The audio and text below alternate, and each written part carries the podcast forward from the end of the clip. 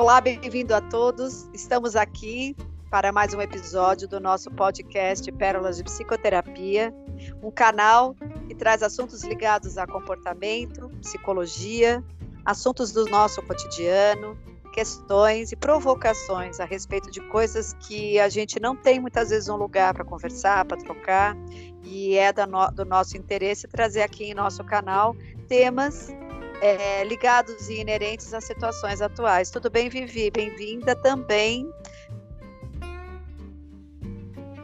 Tudo bom, Sara, e você? Cá estamos novamente, né, com a nossa, com, com, o nosso lavoro semanal aqui de trazer conhecimento, co compartilhar, disseminar, pulverizar, né, enfim, é, poder somar na evolução de quem nos ouve, de quem nos acompanha aqui. Pois é, e hoje resolvemos falar sobre vício e sofrimento. Você acha que vai ser uma tarefa fácil, Vivi?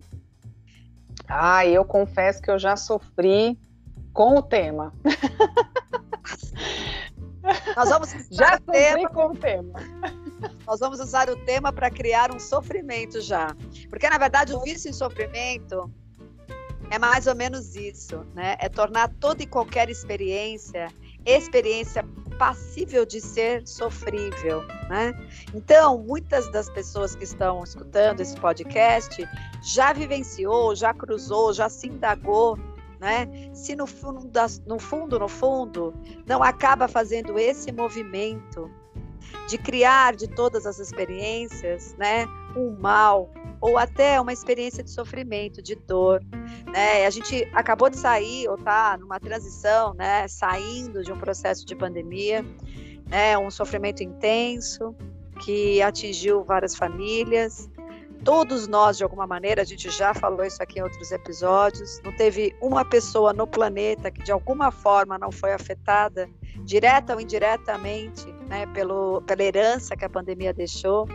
E a gente também quer saber discriminar, pelo menos essa é a nossa expectativa nesse podcast, o que é um sofrimento que é inerente à existência, que de tempos em tempos nós vamos vivenciar, do sofrimento que vira um meio de vida, ou seja, um vício em viver a vida sob a base do sofrimento. Então é isso que a gente também quer diferenciar hoje nesse nosso episódio e ampliar um pouquinho esse tema, né, ajudando as pessoas a refletirem e observarem-se. Porque muitas vezes, muitas pessoas estão fazendo esse caminho de vida e nem perceberam, nem despertaram que fazem uso dos caminhos, né, é, das, das ideias ligadas a perdas, a lutos, a problemas, a dores, como uma única forma de existência. Então é mais ou menos isso que a gente veio trazer hoje, né, Vivi? Com certeza, temos esse desafio de fazer essa, essa distinção, né, de fazer essa, de trazer essa explicação do sofrimento que é característica, condição humana, né, é, daqueles que realmente é, vivem, né, em função desse sofrimento. E aí eu já trago aqui uma provocação. Essa de Queiroz dizia que a todo viver corresponde um sofrer. Será que, será que é isso mesmo, né, Sara? Será que viver significa sofrer? E aí a gente vai trazer aqui também é, o, o, o, perfil um pouco, né? Vamos traçar um pouquinho aqui das pessoas que acreditam que viver é sofrer. E aí acreditam por uma questão muitas vezes de dogmas religiosos, muitas vezes da própria cultura onde foi, onde está inserida, onde foi né, nascida, desenvolvida, o próprio ambiente familiar, o próprio ambiente social, né, aquele círculo social onde ela se envolve, onde ela também se desenvolve, onde ela também se reconhece enquanto pessoa semelhante ao outro é, esses componentes, esses cenários, eles acabam também contribuindo para essa, essa condição do sofrimento que é característica humana virar esse vício, né, Sara? Tanto que a gente tem, quando, sempre quando eu falo é, de vício em sofrimento ou sofrimento em demasiado, eu lembro muito daquele desenho, de um desenho antigo que tinha a hiena e o, o, o, leão, que era uma dupla, né? Que é o Lip, o leão, e o Hard, que é a hiena, que a hiena falava muito, ó oh, céus, ó oh, vida, ó oh, azar. Então, ela estava sempre com dor de cabeça, estava sempre, né? A postura até dela do desenho, a própria postura corporal dela era um pouquinho mais curvadinha, meio corcunda, aquela pessoa que carrega o mundo nas costas. E quantas pessoas, né, Sara? A gente estava falando aqui antes da gravação, quantas pessoas não falavam isso naquela época, né? não repetiam o ó céus, ó vida, justamente por conta desse desenho, né? Eu cresci, inclusive, ouvindo né, esse desenho, e em algum momento eu também falava isso, em algum momento da minha vida eu também reproduzi, e os, os, especialistas, os estudiosos até definiram como síndrome de Hard. Então, olha que interessante, o personagem lá do desenho, né, a hienazinha do desenho, acabou virando aí um, um, um cenário, um tema para a gente é, falar sobre essa síndrome, que é essa é, esse apego mesmo a essa sofrência, esse vício em sofrer, né? É, e pesquisas e estudos, autores, né, dizem, Sara, que o sofrimento como vício é, eles observam que existe uma predisposição psicológica expressa por uma atitude de sofrimento perante a vida. Essa predisposição psicológica, ela, ela vem com relação a sentimentos de autopunição, por exemplo, e de atitudes de subestima. A maioria das pessoas, né, do perfil que tem essa tendência, esse vício é, do sofrimento, né, do sofrer como vício, ela tem a autoestima prejudicada. É aquela pessoa em que ela vai estar tá mais ansiosa, ela vai ter uma tendência a uma certa depressão, não uma depressão alongada, mas às vezes em alguns momentos ela vai ter essa vala, né, vai ter essa depressão ela tem uma insegurança, né? Uma questão muito de estar o tempo todo na insegurança, de eu não sei se eu vou, na, na, numa, numa dificuldade. numa excitação e numa dificuldade de tomar decisões também, justamente por ser um terreno desconhecido, justamente por não, eu prefiro ainda ficar aqui na minha zona de conforto do sofrimento, né?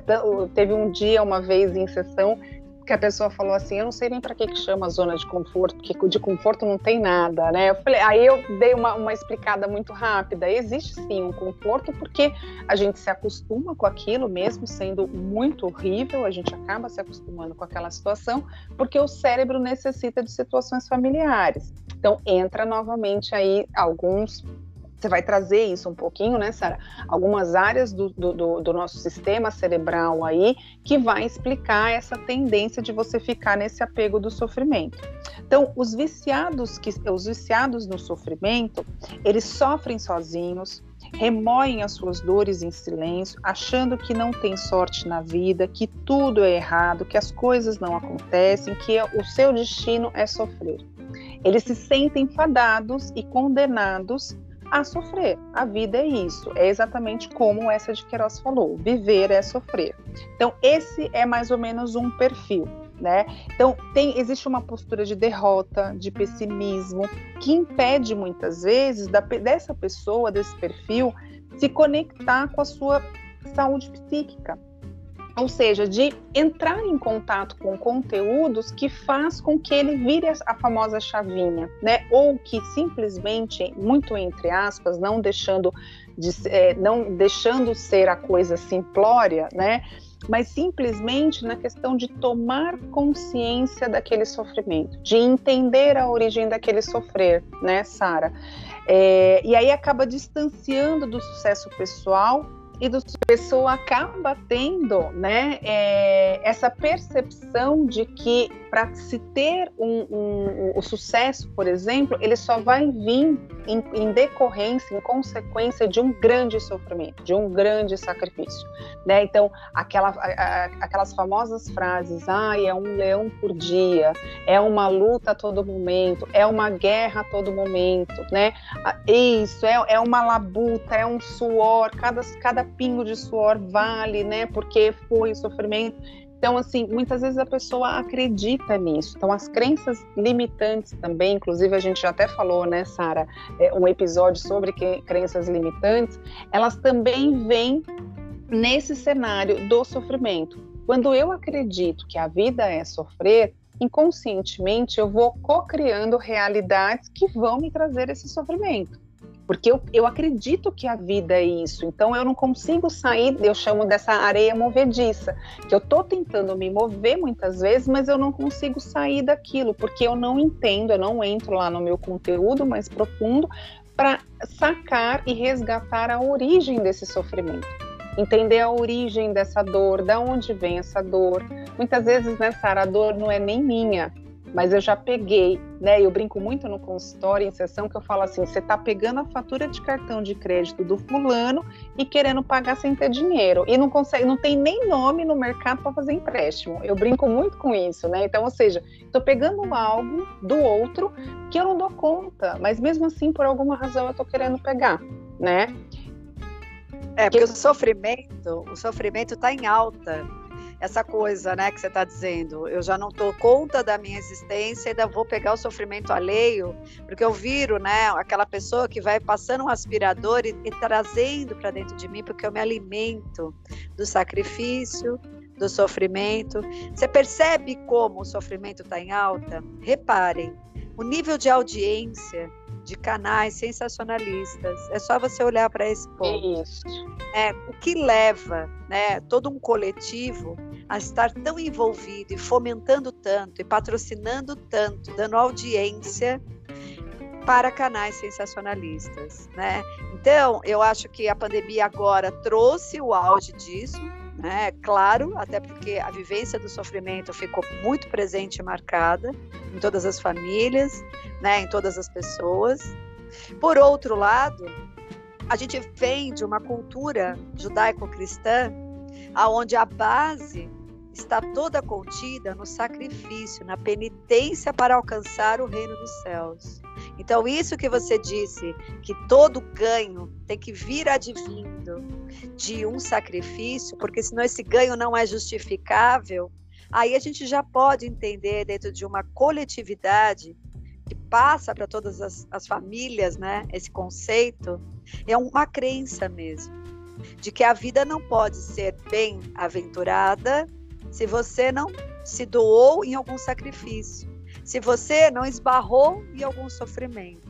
Né? A gente brinca é, que ou você vai pelo amor ou você vai pela dor fazer os seus crescimentos, seu desenvolvimento. Né? É muito mais difícil você ir pelo amor, aproveitando a experiência do outro, porque algo em você deseja viver a experiência para você poder chegar em outros patamares de desenvolvimento. E isso requer, sim, o sofrimento que muitas vezes as experiências vão te causar. Como eu falei no começo da gravação, a gente precisa começar a aprender a diferenciar o sofrimento inerente à vida. Por fases você vai esbarrar e vai se machucar, vai se doer, e fazer do sofrimento um meio de vida, que aí a gente está tentando entender, enquanto coletivo, que tipo de cultura está tão enraigada na estrutura que muitas pessoas têm culpa de admitir que estão felizes, até um desconforto. Eu estou bem, estou num momento de vida bacana, está tudo muito tranquilo, né? Não sinto, né, nenhum não percalço estou conseguindo lidar com as minhas coisas numa paz, numa até breve e serena paz. E aí vem a ideia, mas espera, daqui a pouco vai vir algum rojão que pode tirar dali. Não que a vida não traga na sua impermanência eventos. Horas você pode estar triste, horas você está muito feliz. Mas Sim. prestem atenção, eu acho que a ideia desse podcast é ampliar o nível de consciência ao ponto de você perceber que você caiu sem querer na arapuca de fazer disso um meio de vida. Já reparou quando você pôde admitir que está bem? A pessoa te liga, oi, você está bem? Ai, mais ou menos. Aí a primeira semana, segundo mês, terceiro ano. Você fala, mas não existe um dia que você não está com satisfação em nada. Ah, mas e dá? Olha o preço da gasolina, olha o que o presidente está fazendo, olha o que a minha vizinha acabou de fazer, olha o que, que né, o meu marido. Então, começa a justificar o seu sofrimento em prol do outro ou de situações externas.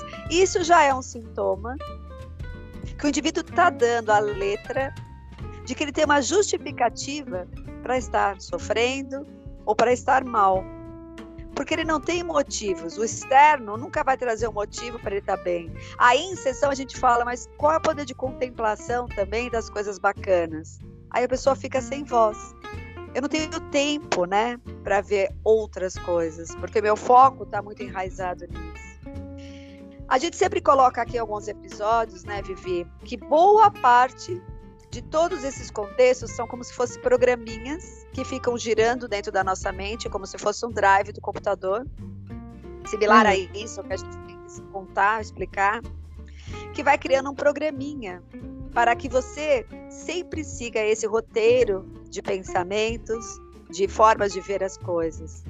Então, esse programa é instalado lá na infância, advindo de várias influências, porque quando nós somos crianças, nós somos porosos. Nós somos muito porosos ao nosso meio.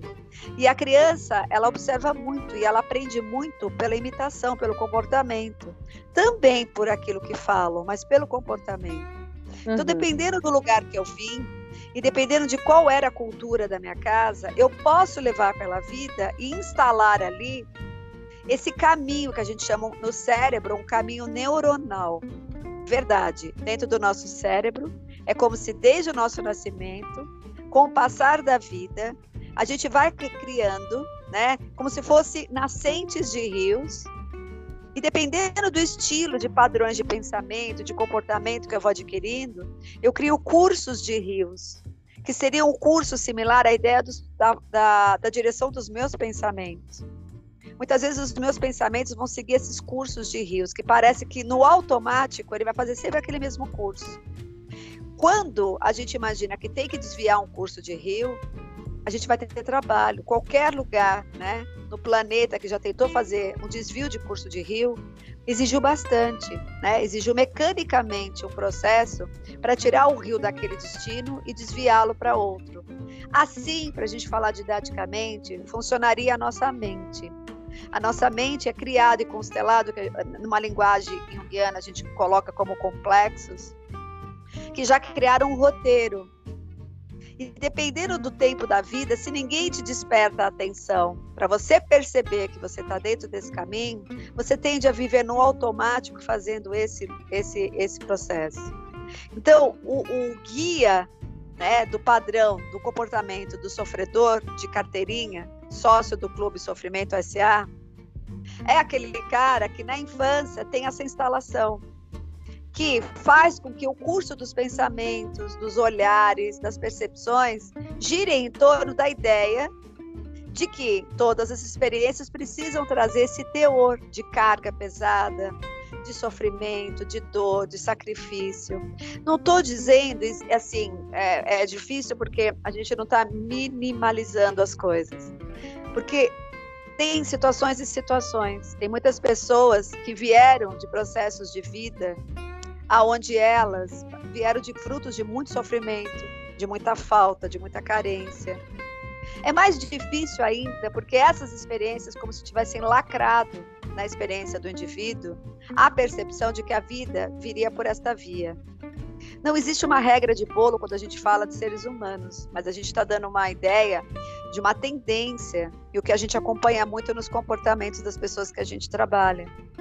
Então, você tem que entender o seu histórico, sim. Ah, mas você tem que entender que eu vim de uma vida difícil, com muito sofrimento, não tive apoio, não tive acolhimento. É difícil ver a vida com bons olhos. Então, vamos olhar para isso, porque eu quero lembrar que você se impregnou dessas experiências, mas não é da essência viver pelo sofrimento. Isso não é essência.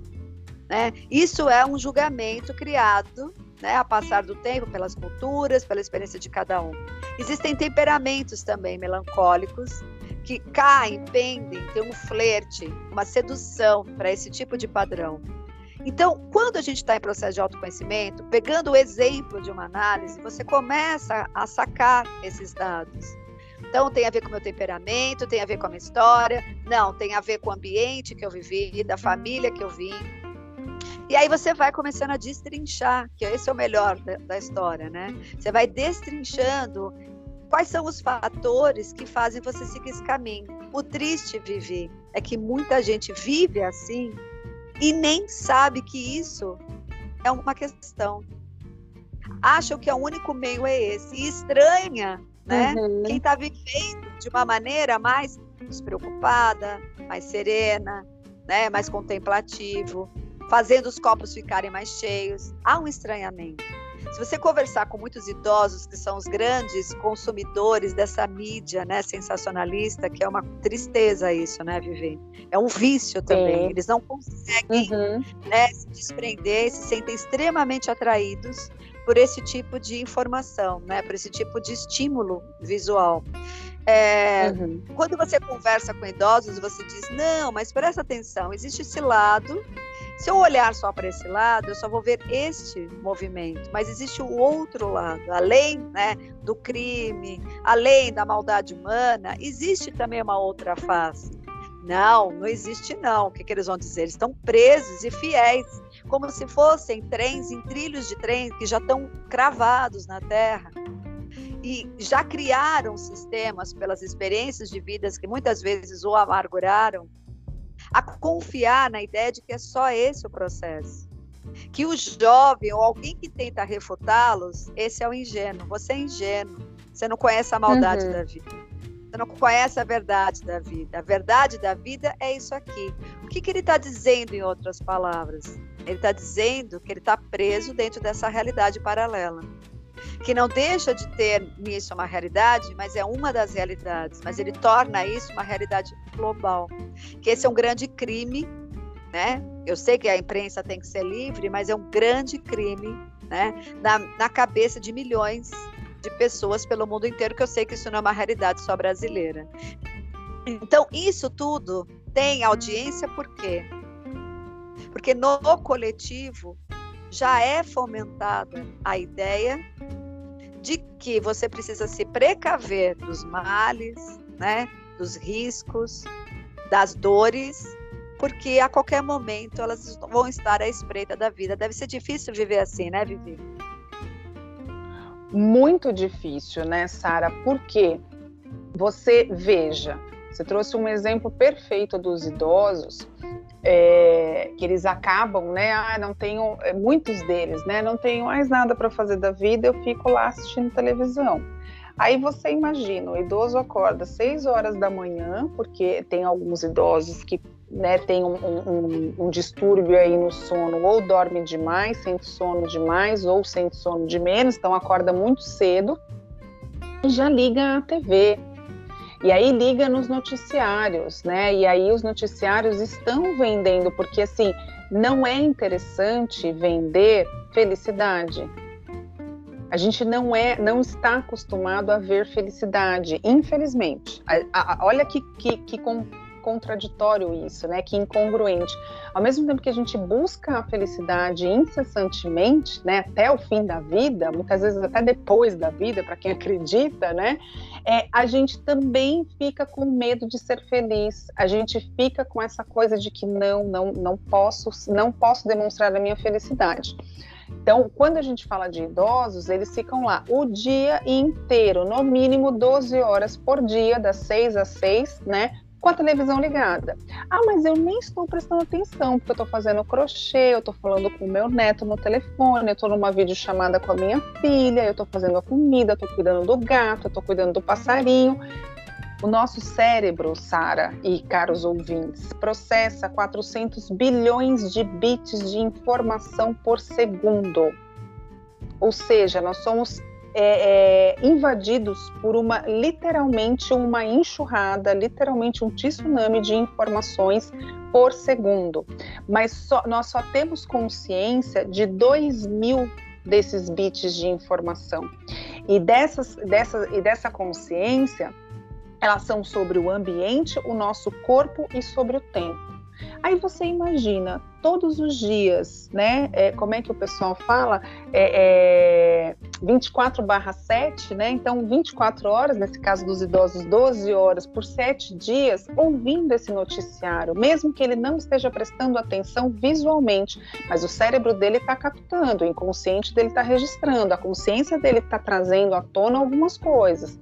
E aí é claro que ele vai acreditar que o mundo é cruel, que o mundo só existe o lobo mau, que vai comer a vovozinha Nossa. e matar e o pior é que não são só eles, né? Porque eles é uma camada bem específica, né? Sim. De um produto que essa mídia vende. Agora nós temos também os lares brasileiros, né? É, muitas vezes ligados, né? Em notícias, aquelas notícias é, que eu, eu, eu, acho até que são é, barbares, né? É, e essa questão da política e esses humores, enfim, tudo isso vai impregnando. Eu acho que isso tem a ver com um lado da história, mas tudo não seria tão ruim se não fosse negado o outro lado. Então, o que é bom, né?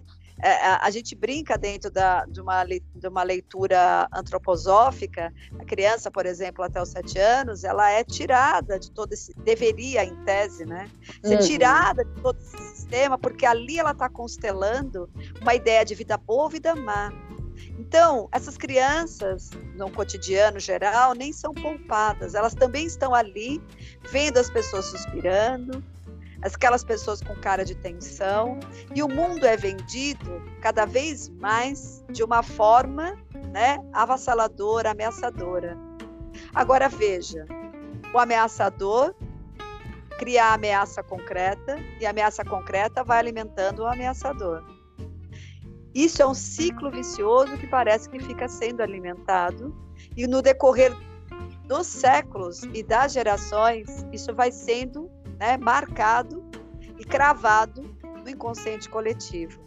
Eu separei aqui, Vivi, também, que eu achei interessante quando a gente pensa é, em vício, né, é, em sofrimento, lembrando que um vício é um vício como qualquer outro.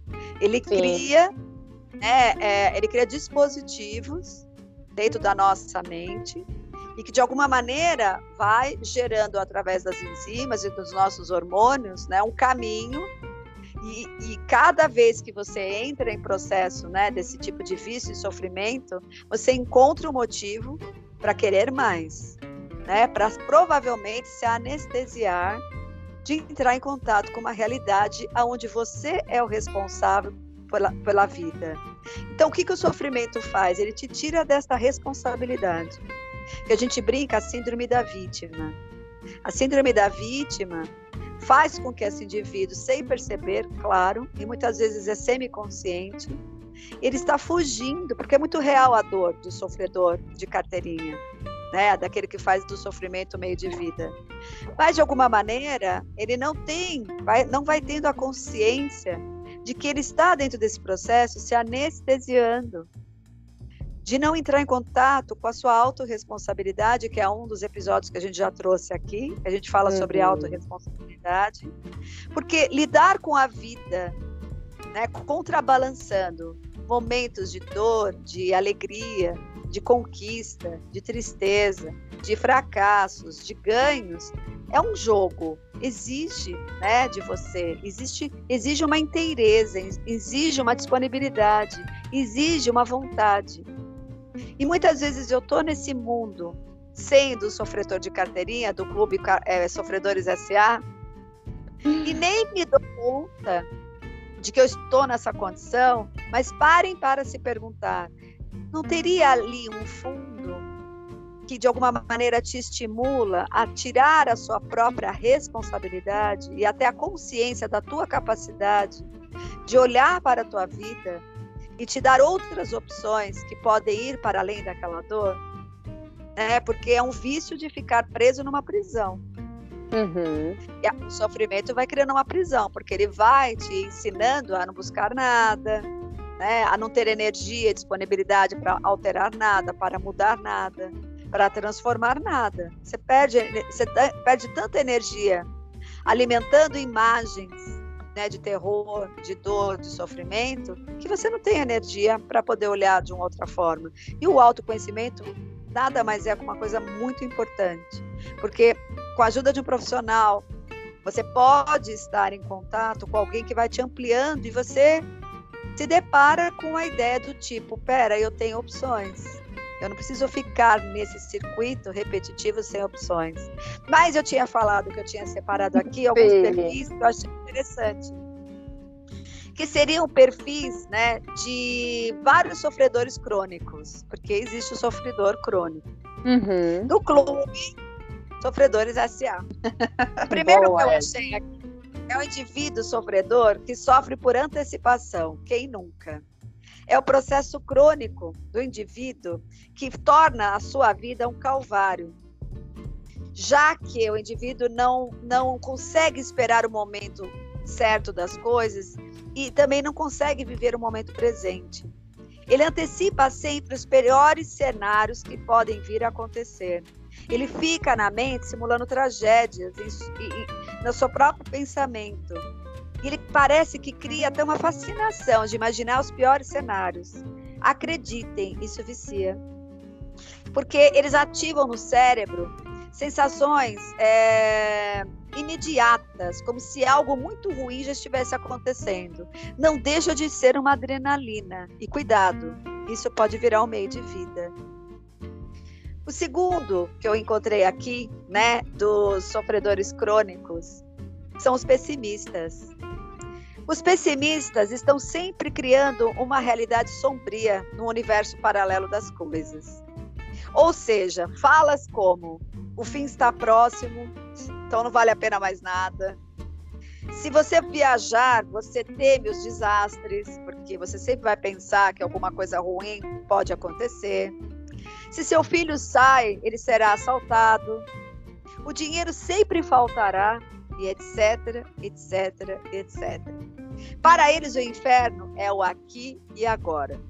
Então, eles ficam antecipando possibilidades na mente, mas como pessimismo, porque é difícil ver que coisas boas vão acontecer. E mesmo que elas aconteçam, elas não são a prioridade, porque ele já se uhum. antecipou trazendo previsões terríveis para qualquer coisa que ele vai fazer na vida.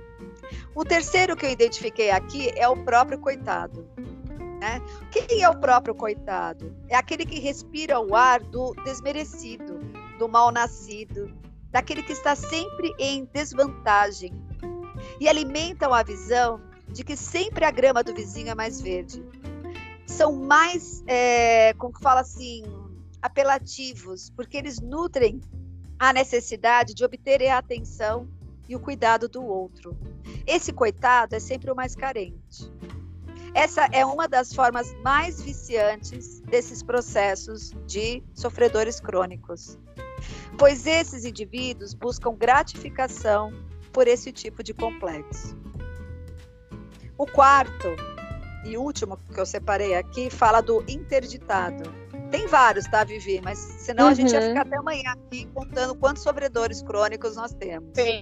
Mas eu achei esses quatro. O clube é grande. É, tem vários associados. Tem grana ali. Uhum. Tem energia, né? Porque onde tem grana tem energia. Tem bastante energia pois nesse é. complexo. O interditado, né, é o cara que fica parasitando na vida. Ele nunca pode nada, porque ele sempre está com algum problema. Ele sempre está com uma dor, ou ele está com infortúnio, ou ele está impedido, ou ele está sempre mal de saúde. A saúde é sempre o jargão inicial, ele nunca pode fazer nada. É aqueles caras que se aposentam cedo comecem a trabalhar, porque senão eles uhum. vão criar uma situação tal qual que eles vão fazer os membros da família se responsabilizarem por eles. Seja financeiro, seja na vida pessoal, seja afetiva, é uma dificuldade mais clara né, de assumir as responsabilidades sobre a própria vida, tá? E isso é um, um elemento que é muito incutido desde a infância. Né? A gente não precisa nem falar. Né? Na infância ele criou esse sistema, provavelmente porque ninguém colocou ele uhum. na vida, dando autonomia, né? E fazendo ele reconhecer seus próprios potenciais. É uma hipótese que a gente tem aqui, lembrando que nada é uma receita de bolo. Então, ele fica impedido de tudo. E ele se alimenta da crença que por ter sido merecido pela vida, né, ele foi engessando-se na identidade de que não é capaz de nada, nem para si e menos ainda para os outros, né? Ele se comporta de maneira destrutiva consigo mesmo, agregando baixo valor, tendo sintomas de baixa energia, que normalmente acompanha, né? A energia, veja, psíquica, ela funciona de acordo com o padrão de pensamento que você alimenta. Então, dependendo uhum. do estilo de pensamento que você tem, você pode detonar com o potencial de energia que você dispõe na consciência para ir praticar a vida. Então, esse, normalmente, como eles têm essa baixa energia, ao ponto de se manterem muitas vezes paralisados. Veja, não confunda depress a depressão em grau uhum. crônico uhum. com isso. Eu acho que há um flerte aí. Na verdade, o indivíduo que traz esse componente, ele se apropria da depressão, porque a depressão nada deixa de ser como a energia entrópica da psique, que sai da consciência e fica lá no inconsciente. O indivíduo não Sim. dispõe de energia para dar movimento através da consciência na própria vida. Então, é um flerte, é um casamento bem, bem armado aí entre o depressivo e o interditado, que usa como veículo a ideia de ser um sofredor inato, que tem incapacidades de dar conta das coisas da vida, até coisas básicas, né? Da sua própria higiene, uhum. da sua própria comida, de viver, de estar em pé, né? E na expectativa sempre de que alguém venha tirá-los dessa condição. E, e, eu acho assim que a gente está adentrando dentro da psicologia num, num, território novo, cada vez mais é, munido de tecnologia, aonde é, existem ferramentas como aparelhos de PET scan, ressonâncias e tomografias que até mostram, né, dentro de, desses exames, como essas redes neuronais vão se fixando e hiperconectando a determinadas áreas de uma região do cérebro. E essa região do cérebro a gente pode denominar como sistema límbico. Então, esses aparelhos conseguem medir né, como que o indivíduo processa seus pensamentos. E essa área chamada de desprazer ou punição, elas estão bem ativas quando o indivíduo que tem esse padrão vai fazer um exame para uma experiência, para um experimento dentro de um laboratório. Uhum. Então, existe já dentro do cérebro uma região e já está extremamente ativa para manter o indivíduo neste lugar. E o que eu acredito, né, que durante a vida, como esse, essa região do cérebro recebeu tantos estímulos nervosos, essa, essa região ficou extremamente ativa. E aí que a gente entra nessa questão do componente, né, do indivíduo que está preso, como se fosse um vício, nesse padrão de viver e de ser. E que eu acredito que, além do trabalho de autoconhecimento, muitas ferramentas novas têm vindo aí né, para ajudar ao indivíduo cada vez mais tomar consciência, se trabalhar, né, e de alguma forma fazer essa mudança do curso de rio que dá trabalho. Dá trabalho, mas eu vou lembrar a todos que também dá muito trabalho viver uma vida se alimentando de sofrimento.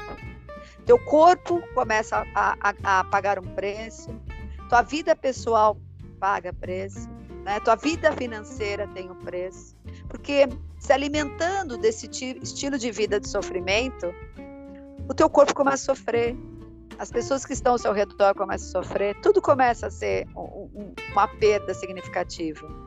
Eu acho que uhum. há, há um tal momento lá que o indivíduo vai ter um estalo, uma prontidão e falar: peraí, está na hora de eu pensar ou rever. Será mesmo que é só isso? Será que existe alguma coisa estranha comigo que me coloca dentro desse trilho e que a vida não é só isso? Considerações finais, Vivi. Ah, mas já, eu nem falei nada nesse, nesse, nesse episódio de hoje. É, eu vou fazer. Sabia que eu ia falar isso, né? Eu, eu sou a insatisfeita, né? Sempre eu quero mais aí no, no, no episódio. Fazendo só um complemento, né, que você colocou aí dos perfis, o coitado e o interditado, ele tá na síndrome do hard, né? Ele tá na, lá no ó céus, ó vida, ó azar, né? Eu não posso nada, eu tô sempre com dor de cabeça, meu pé tá inchado, eu não consigo enxergar, eu durmo mal, né? E você trouxe também é, uma questão de alguns componentes, né? Os comportamentos compulsivos, né, no vício, em qualquer vício, eles vão em, eles vão em busca do prazer momentâneo. Né? Então, assim como os vícios, né? E na vivência do vício em sofrer, por exemplo, o prazer é vívido, ele é veloz, ele é muito passageiro e ele descamba em dois milésimos de segundo para a frustração remetendo à falta, o vazio ou a carência. E aí ele, ele se caracteriza num ciclo de dependência, porque algo essencial não foi preenchido. Então, um, me, um mecanismo né, do vício, é, do, do, do sofrer aí como vício, é quando se tem o prazer seguido de dor. Então, eu fico também pensando lá na dor, né? E uma coisa, Sara, a gente não falou lá no começo, né?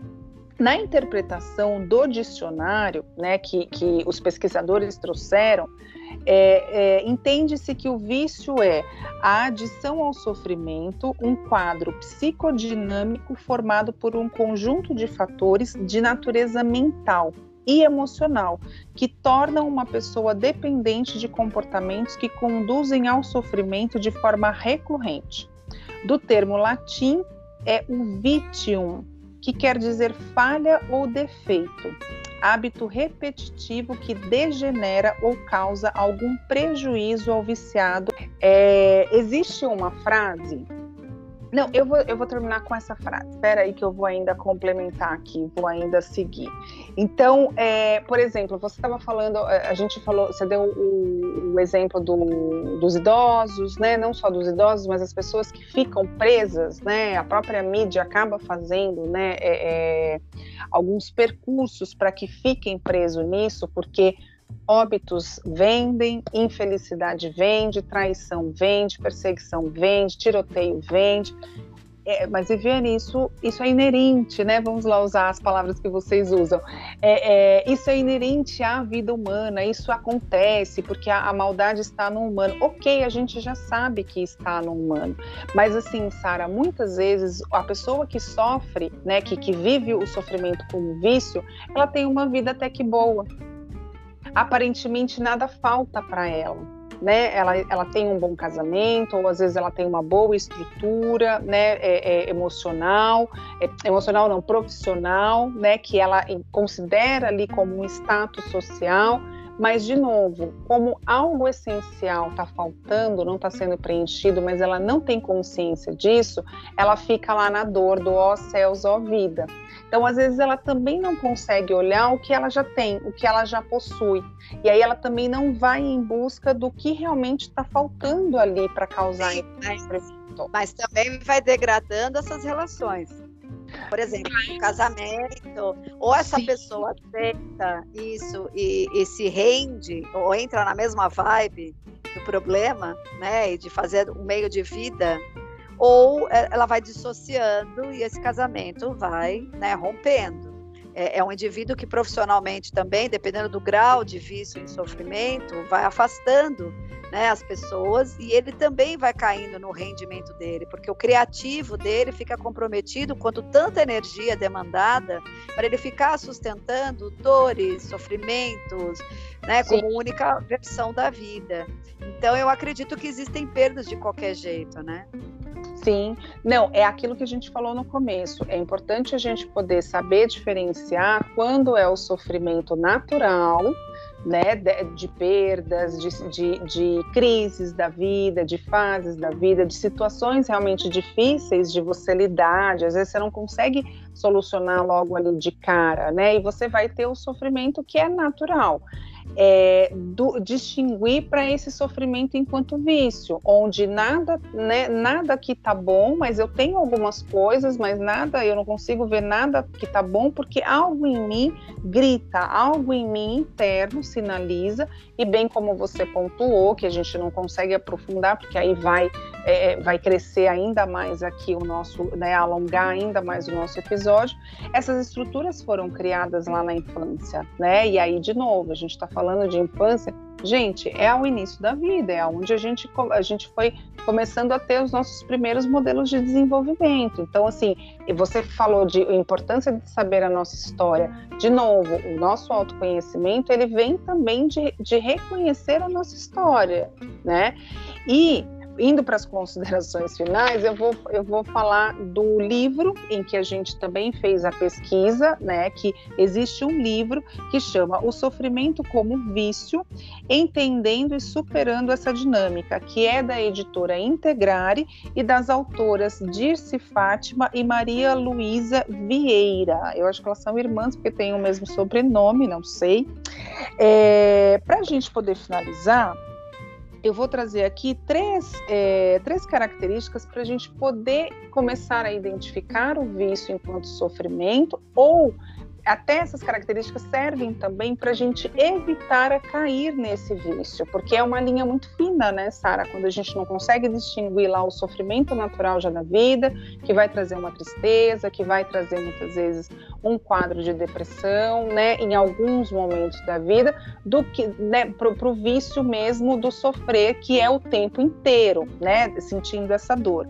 Então, é quando a gente não trata a causa real, eu não estou tratando, eu não estou identificando a dor, né, para não voltar para aquele lugar da dor. Eu fico sempre na repetição do vamos voltar para a dor, vamos voltar para a dor, mas é, é inconsciente. Então, por exemplo, essa semana eu ouvi de uma pessoa, né, é, que ela, ela falou assim, eu estava subindo, ela contou uma historinha bem bonitinha, eu estava subindo a escadinha, né, e aí eu me distraí, olhei para o lado e vi uma mosca, e a mosca falou assim, não, não sobe não, continua lá para baixo, a gente vai ter festa, vai ter uma festa da hora, vai ter quitutes, vai ter luzinha, pisca-pisca, e aí a pessoa se interessou, né, porque ia ter quitutes, ela comes e bebes, né, ela desceu e voltou para o fundo do poço, né? E aí o que, que é isso, né? O que, que é essa metáfora?